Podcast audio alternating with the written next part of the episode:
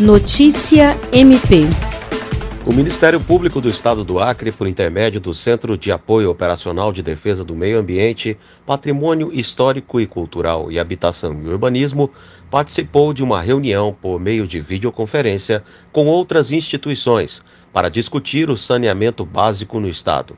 O encontro foi um preparativo para a audiência pública que será realizada no dia 16 de junho, com o objetivo de avançar na implementação do novo marco legal do saneamento, Lei Federal número 14026/2020 no estado.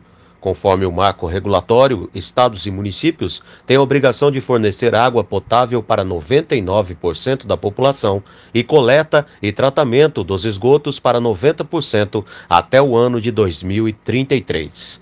William Crespo para a Agência de Notícias do Ministério Público do Estado do Acre.